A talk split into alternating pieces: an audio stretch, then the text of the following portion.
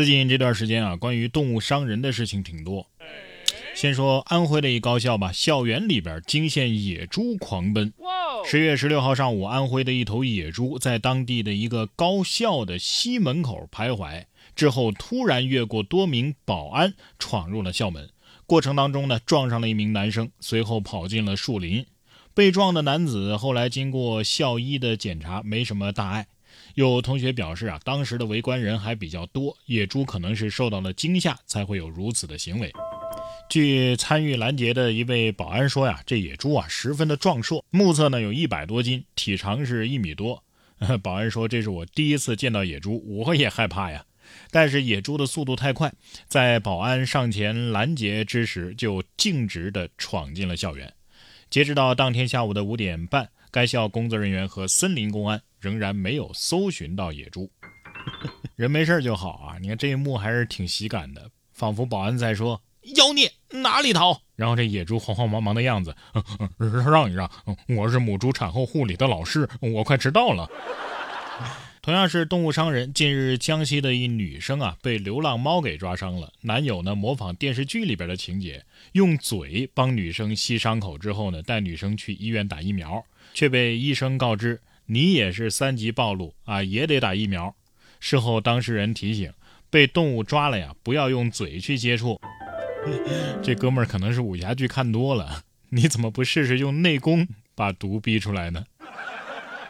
这猫都得说了，我就抓了一下，你看它可作了好半天呢。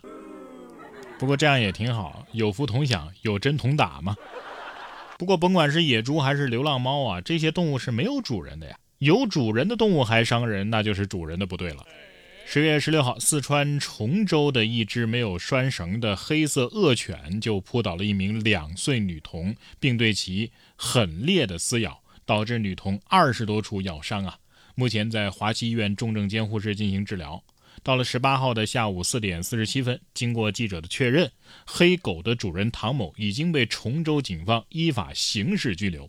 当天上午，因为女童受伤的情况比较严重，后续治疗的费用也比较高。女童的家属在平台发起了两百万的筹款，截止到当天下午的五点，爱心人士的捐款啊已经有一百五十万了。所有的款项呢都会打到医院的账户。有工作人员称啊，当事的物业也先期垫付了十万块钱的医疗费，而且狗主人啊也愿意承担相应的赔偿责任。后续会安排双方家属见面的。事发到现在已经三天了，大家都在等待孩子的苏醒，也在等待法律的判罚。希望好消息尽快传来吧，也希望大家能够以此为戒，安全养宠，对自己和他人负责。人与人之间啊，确实有素质的高低之分。近日，福建厦门一位男子穿着离婚快乐的 T 恤，大闹新人的婚礼现场。据知情人介绍啊，事情的起因呢，是因为一条狗。事情的起因呢，也是因为一条狗。说该男子啊，一年半之前把狗卖给了朋友，现在呢，他生意做得不好，去算命之后啊，被告知是因为把狗给卖掉了，所以你这财运啊就就走了。所以呢，他就来找朋友要狗，但是朋友呢不同意还给他，他就在婚礼上闹事。后来警察把他给劝走了。嗨，你说这人品？你你不发财是是正常的，发财才怪呢。生意做得不好啊，是有原因的啊。你今后啊可能会更不好。谁会跟不讲信用的人做买卖呢？那你说他当年卖狗的时候，是不是另外一个算命的告诉他，这狗挡了你的财路，所以他才把这狗给卖了的？还好这狗狗现在不跟他了。接下来说的这位老师啊，不仅素质高，花样还多呢。嘿嘿，我叫你一声，你敢答应吗？近日，中学物理老师曲川在四川师范大学为大家亲自演示特斯拉线圈放电。老师身穿防护装备，好似《西游记》里边的银角大王。在这里，还是温馨提示一下大家啊，不要随意的模仿，毕竟是带电。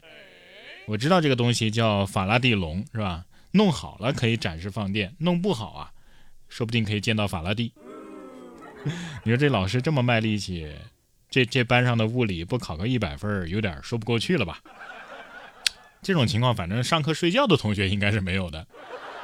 你看下面这位男朋友啊，明显就是物理没学好，买来五十二瓦的大灯泡，换上之后啊，世界都亮了。十月十六号，山东一网友发视频吐槽男友啊没有生活常识。视频说呀，因为家里的灯泡亮度太弱，于是呢就让男朋友去买个灯泡。